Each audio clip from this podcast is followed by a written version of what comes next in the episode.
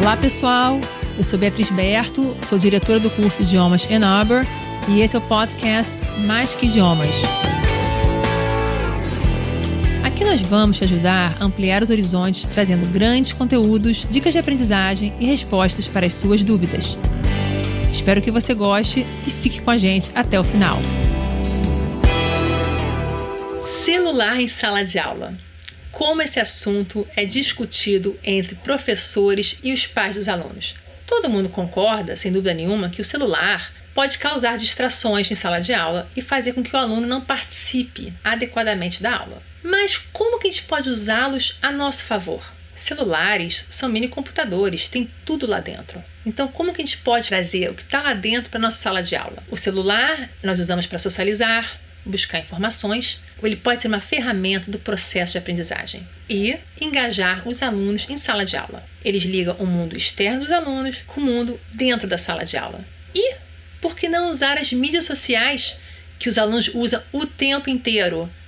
Por isso, hoje nesse episódio eu trouxe esse assunto e quero falar como que as mídias sociais podem nos ajudar em sala de aula e podem fazer com que os alunos fiquem mais interessados, interagem mais e fiquem mais engajados na sala de aula.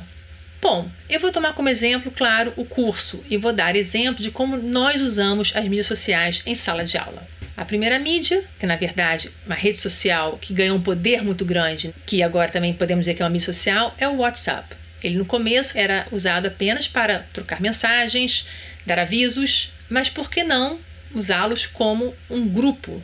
Fazer um grupo da turma. Sem dúvida nenhuma, se for crianças de 11, 12 anos, tem que ter autorização dos pais. Adolescentes, a gente também gosta de ter, mas os mais velhos não precisam, né?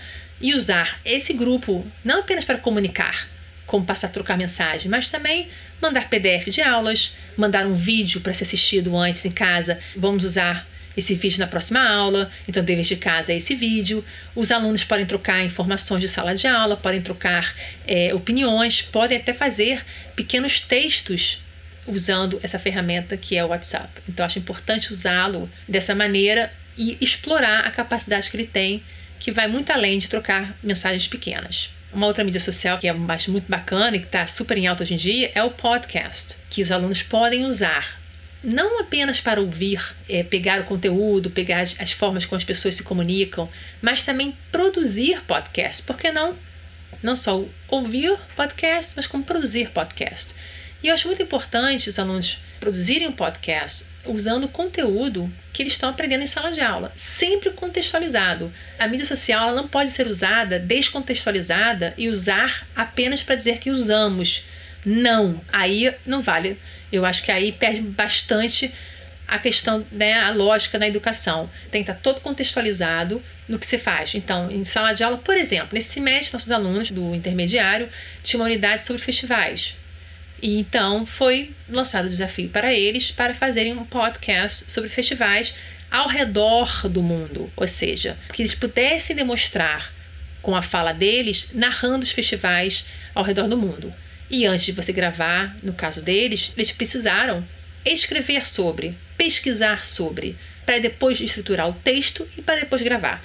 Então houve um processo muito interessante aí. Primeiro o conteúdo foi apresentado em sala de aula, eles viram que era mais interessante para cada grupo, né? foram diversos grupos, estudaram sobre aquele festival, buscaram informação, escreveram sobre o festival para depois fazer a produção do material. Olha a caminhada que os alunos tiveram para no, o resultado final ser a gravação de um podcast. Vocabulário, estrutura, pesquisa, se interessar por coisas fora do país, em, em diversos lugares do mundo. Isso é muito bacana. Uma outra mídia, que essa é usada diariamente o tempo todo pelos alunos, que a gente tem que trazer para perto da gente como aprendizagem, como ajudar a melhorar, é o Instagram que os alunos usam o tempo todo.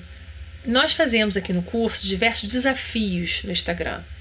Os alunos poderem entrar lá, o desafio é colocado lá para eles, dependendo do nível, claro, e eles têm que fazer tal ação ou produzir tal conteúdo. Eles têm lá toda a ferramenta que eles precisam, eles vão produzir e vão postar lá o resultado. E aí um ver o resultado do outro.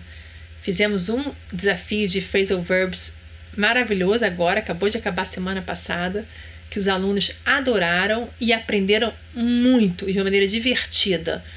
No semestre passado fizemos um desafio muito legal que era para quem chamou de stop using, que foi com os alunos de inglês. Stop using, por exemplo, very, que todo mundo usa sempre very big, very good. Por que não usar a palavra huge, de grande? Very good, excellent. Melhorar, melhorar o vocabulário. Era stop using very, depois foi stop using and and but. Stop using because são palavras que usam muito. Então vamos melhorar o inglês e vamos aperfeiçoar, desenvolver né, nossa fala. Então, ambos desafio, tanto do stop using quanto do phrasal verbs, foram colocados no Instagram. Lá foi feita a interação dos alunos e lá eles colocaram as respostas. E é legal também, né, pessoas fora da sala de aula, de outras turmas ou até fora do curso, viam o desafio, participavam também, comentavam. Então também causa uma interação bastante bacana né, entre todo mundo, não só quem participa, mas quem também está assistindo de fora. Uma outra coisa também que pode se fazer, que é muito interessante, é blog. Né? Os alunos podem criar um blog e criar conteúdo de novo lá dentro, escrever histórias do que está sendo feito em sala de aula. E o bacana aqui também é que eu acho que no blog, nos alunos mais velhos, você pode dar autonomia para eles também controlarem, né, administrarem o blog. Os mais velhos têm essa capacidade, então também eles se sentem mais assim importantes, né, dessa autonomia para eles. Então eles escrevem histórias lá dentro. Como podcast eles escreveram, no caso eles escreveram para depois e depois eles usaram a voz, né, as vozes deles. Mas poderiam ter inscrito sobre festivais e ter postado no blog. E um vai trocando com o outro, né?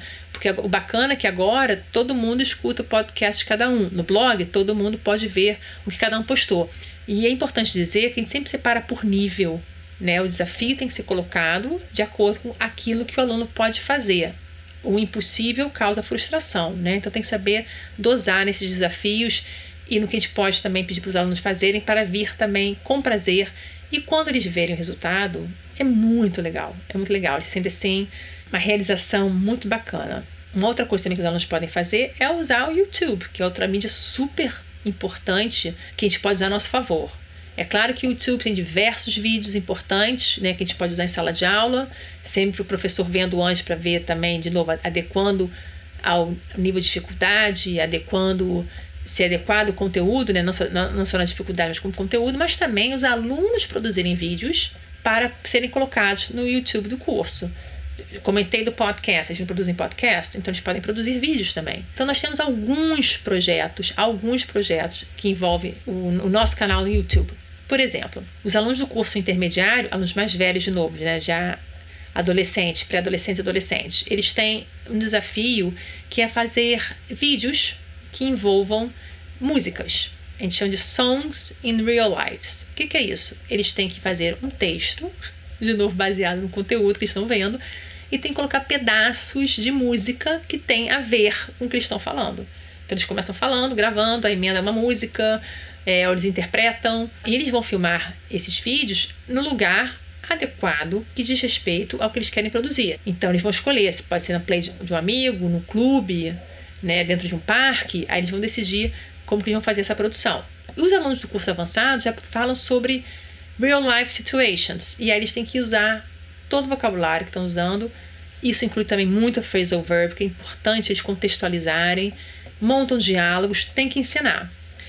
Claro, aqui é importante dizer que nem todo mundo gosta de ser filmado, nem, nem todo mundo gosta de aparecer. Mas aí, por isso que existem diversas tarefas. Alguém tem que filmar, alguém tem que editar. Então, cabe cada grupo saber que cada um vai fazer. Quem vai editar, quem vai filmar e quem vai aparecer.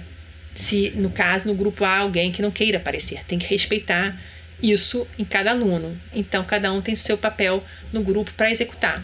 Esses vídeos, todos, né, desses dois projetos grandes, entram no YouTube ficam para os nossos alunos verem. Um pode ver o outro, eles podem votar, eles podem comentar e podem aprender com os colegas.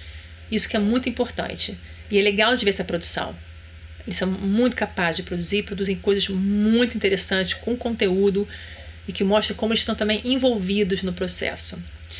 Tem também um outro quadro no nosso YouTube que nós usamos muito, mas aí é o inverso. Nós fazemos para apresentar para os alunos, que é o nosso Language Tips, que a gente chama, que são quadros que vai ao ar todo sábado no nosso canal com dúvidas do idioma. Tem de francês, tem de espanhol e tem de inglês.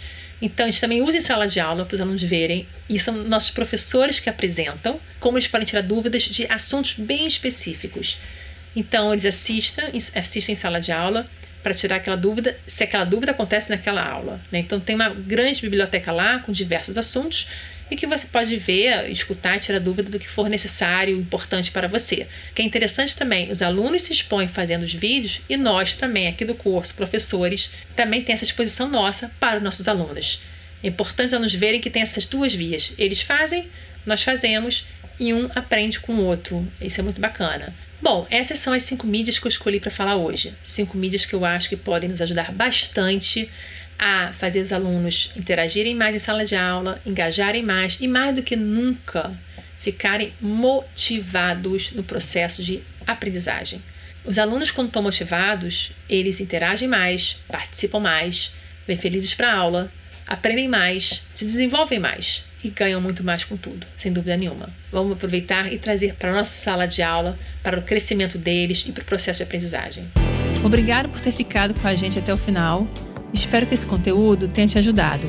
Avalie bem o nosso canal na plataforma que você está ouvindo e compartilhe com seus amigos. Siga a gente no Instagram, enabra.idiomas, tire um print da sua tela e marque o curso. Nos diga no inbox o que você achou. Se você quiser ver mais conteúdo, nós também temos um canal no YouTube chamado Enabra Idiomas. Até semana que vem!